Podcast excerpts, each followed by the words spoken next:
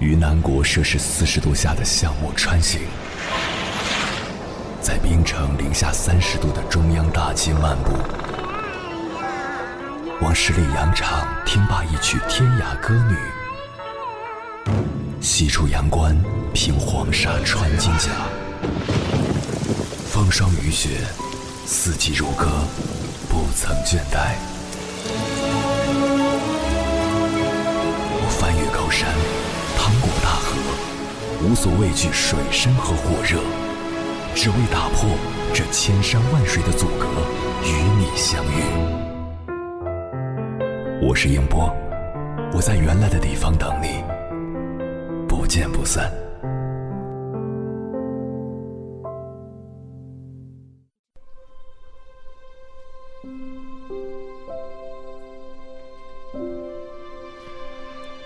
电影《送你一朵小红花》里有个场景让我印象深刻：脑癌少年韦一航和妈妈离开停车场的时候，为了省五块钱的停车费，妈妈和保安斗智斗勇。我就超了五分钟，怎么能算呢？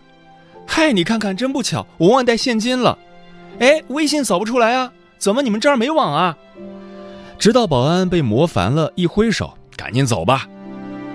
韦一航对母亲的斤斤计较很不耐烦，轻蔑地说了一句：“为了几块钱，耽误了好几分钟。”而他不知道的是，自从他患病治病，家里就再也没有换过新的东西。身为体制内普通职员的父亲，瞒着家人周末去开专车，患了严重的胃溃疡，却舍不得去做胃镜。想想这样的中年人在单位被领导骂几句，敢甩手而去吗？他们也有过自己的情怀和梦想，只不过被现实一点点磨光了。因为背负的责任越来越大，他们要扛起日子，就必须放下所谓的面子，甚至自尊。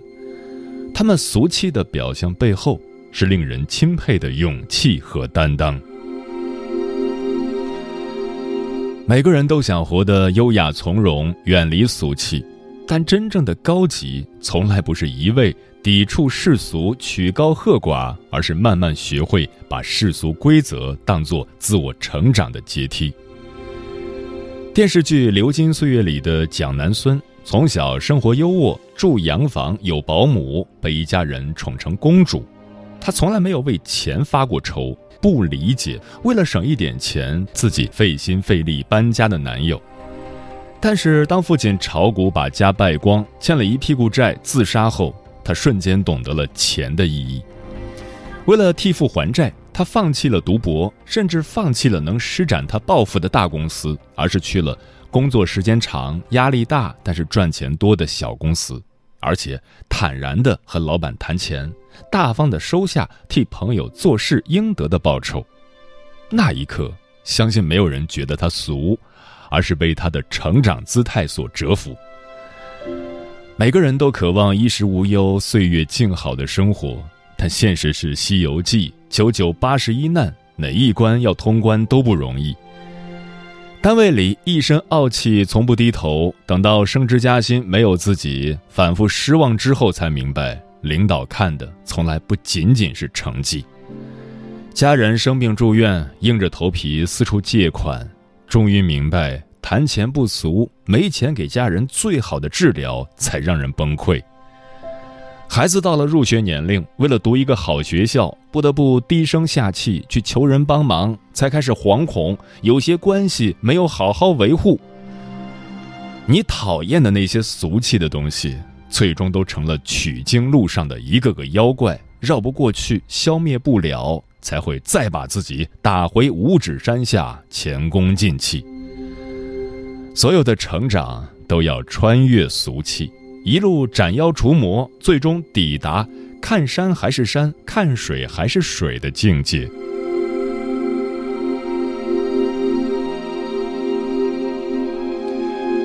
生活中，我们经常会遇到这样的人：读了几年书，便看不惯那些学识浅薄、言谈俗气的市井小民，觉得他们目光短浅，只顾眼前。留了几年学，说话便时不时夹杂着几句洋文，中国话也说不利索。看了几场高端演出，便觉得其余的剧团都不入流，不屑于别人竟然还去看。你看不惯的一些，或许真的是俗，但肯定不全是。有时候，雅俗之间没有明显的界限，而是互有交集，甚至大雅即大俗。作家雪小禅，阳春白雪的文字令无数人倾倒，他却说自己最喜欢逛农村的集市，喜欢那种俗气的热闹。舞蹈家杨丽萍最喜欢穿大红大绿的绣花衣服，甚至提一个竹编的篮子去走红毯。很多时候，我们嘴上说着脱俗，嫌弃这个俗气，那个不高级，其实是一种不成熟、不自信的表现。真正的不俗，来自于悦纳与包容。真正优秀的人，不管到哪里，都能发现美，并为我所用。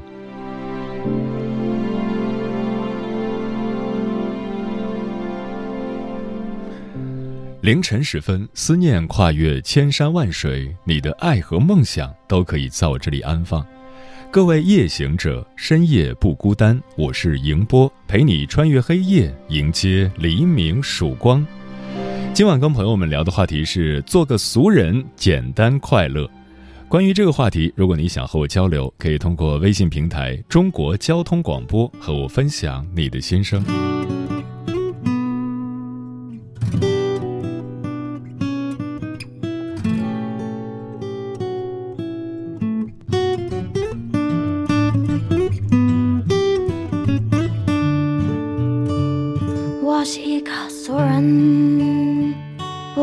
课满分，但我可爱。天真，我是一个俗人，我是一个俗人，我没钱吃海参，但我不偷一分。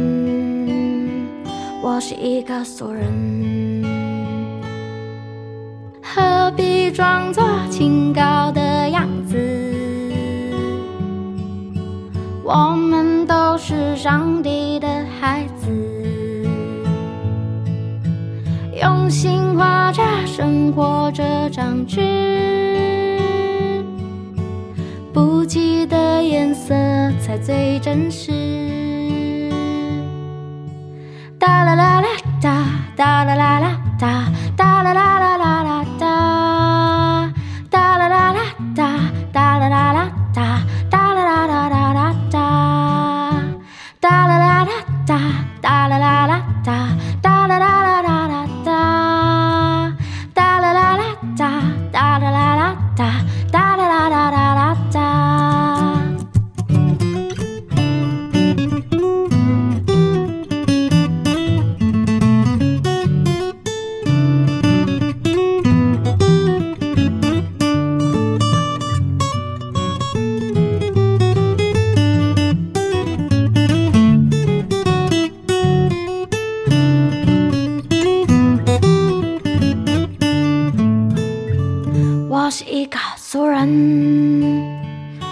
脂肪产生，但我努力健身。余光中在《浪子回头》这首诗里写道：“掉头一去是风吹黑发，回首再来已雪满白头。”人生苦短，有人就偏爱那烟火气息、平淡日常。走过人生大半场，才明白油盐酱醋是生活中最真实的底色。这种底色给人以熟悉感、获得感。而只有真正活得通透和明白的人，才会知道，归于平淡，走入世俗，才是对人世间最大的不辜负。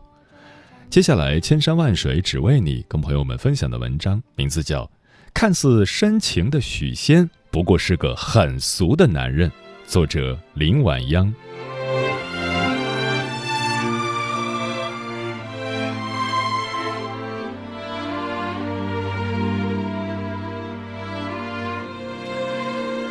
昨天吃完午饭，闲来无事，抱着冰镇西瓜看了会儿童年经典剧赵雅芝和叶童的那版《新白娘子传奇》。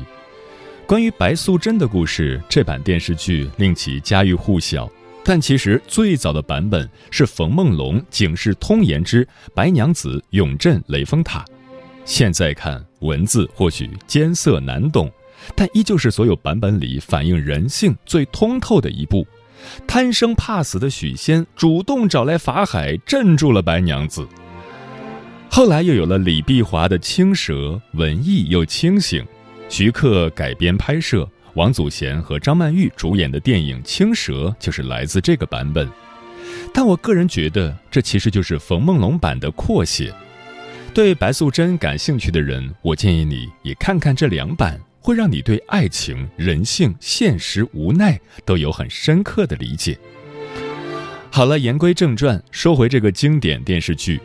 童年时看这个剧，其实完全不懂剧情，只觉得热热闹闹、奇妙新鲜。少女时期满脑子都是对爱情的幻想，再看这部剧，心内一片涟漪，又百般艳羡，只觉得这出人妖恋轰轰烈烈，荡气回肠。如今三十岁了，不管再怎样天真，也还是沾染了些许红尘。学会了把一双脚泡在生活里，再回过头来看，看到的就不再只有爱情了。像许仙这个人，从前总觉得他深情，现在知道他也不过是一个谋生的俗人，有许多现实功利之处。许仙是一个很眷恋红尘的人。法海初遇许仙之时，觉得他相貌好，有慧根，各种劝说，想让许仙跟他回寺。结果许仙一脸嫌弃，对法海说：“我才不要做和尚，也不能做和尚，因为要去成家立业，娶一个又贤惠又美丽的妻子。”法海听后很不忿地吐槽许仙，竟然有这种俗念，没得救。类似的话，许仙还对自己的掌柜兼师傅说过。当时许仙的掌柜问他为什么别人给他提亲，他都没答应。许仙说：“要先立业再成家，等有一天开了药铺，再娶个情投意合的天仙美女。”事实上呢，到底先成家还是先立业，还是得看来提亲的女人有没有能耐。因为当白素贞对他表示友情，又说自己不差钱时，许仙立马把大丈夫要先立业这个原则给抛弃了，迫不及待的就和白素贞成了亲。毕竟快活的活着才是最重要的，道理都是用来骗骗别人的，关键时刻绝不自欺。关于许仙为什么要开药铺，他的说法才有意思呢。成亲当晚，白素贞问他。为什么非要当大夫而不考取功名？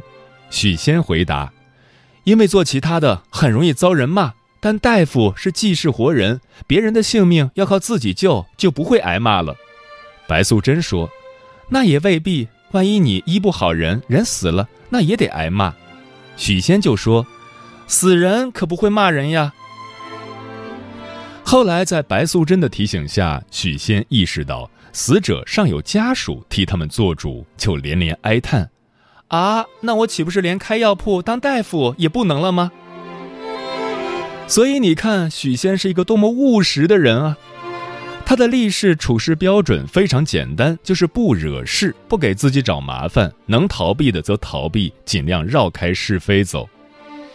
别人让他端午节喝雄黄酒，他就不管白素贞怀有身孕，也非要让他喝以图心安，以及动不动就受人蛊惑，疑虑重重，怕东怕西。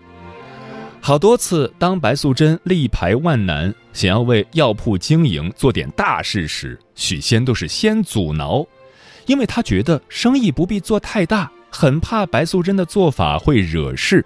或者一旦失败，要承担很多责任，哪怕白素贞的做法其实全都是为城里的百姓好。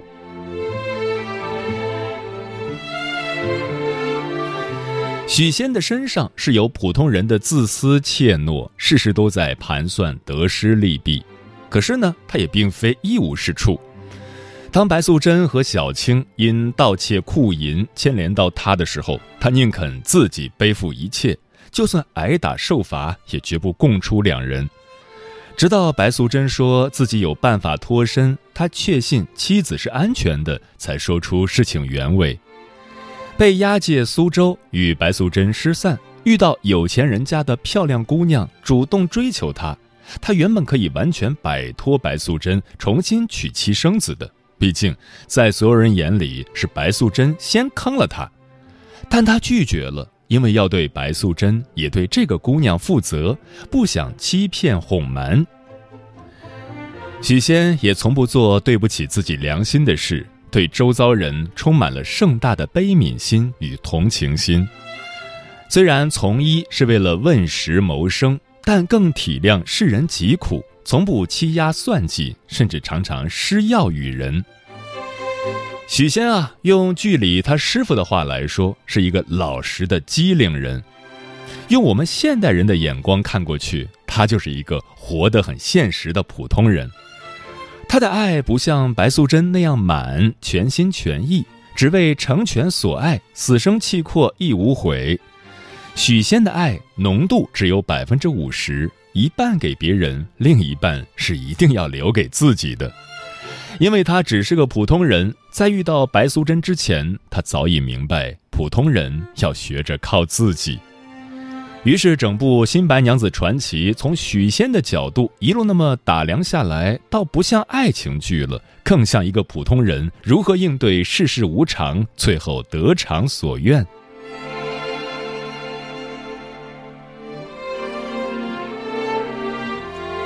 许仙后来终于爱白素贞多一点了，那是因为关于俗世里的那些庸常幸福，他终于得到了一些。于是他明白自己可以有资格再爱别人一点了。还是那句话，先谋生，后谋爱。白素贞的传奇在于她太特殊，特殊到不必谋生，所以她的爱盛大到泛滥。但我们终究和许仙一样，只是个普通人，所以，人到中年的我再也不敢用爱的不够来苛责许仙了，因为我想，恐怕自己也爱的不够。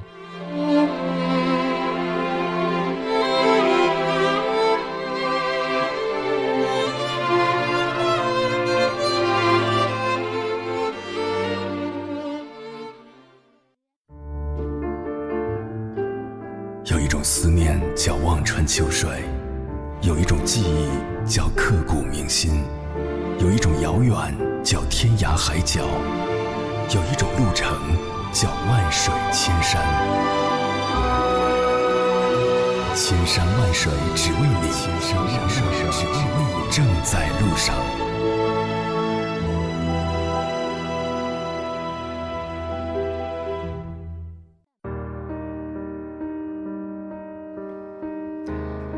感谢此刻依然守候在电波那一头的你，我是迎波。今晚跟朋友们聊的话题是做个俗人，简单快乐。微信平台中国交通广播，期待各位的互动。老张说，人生不过是个体验的过程，大部分人终其一生都是俗人，但谁敢说牡丹就一定比路边的狗尾巴草活得更精彩呢？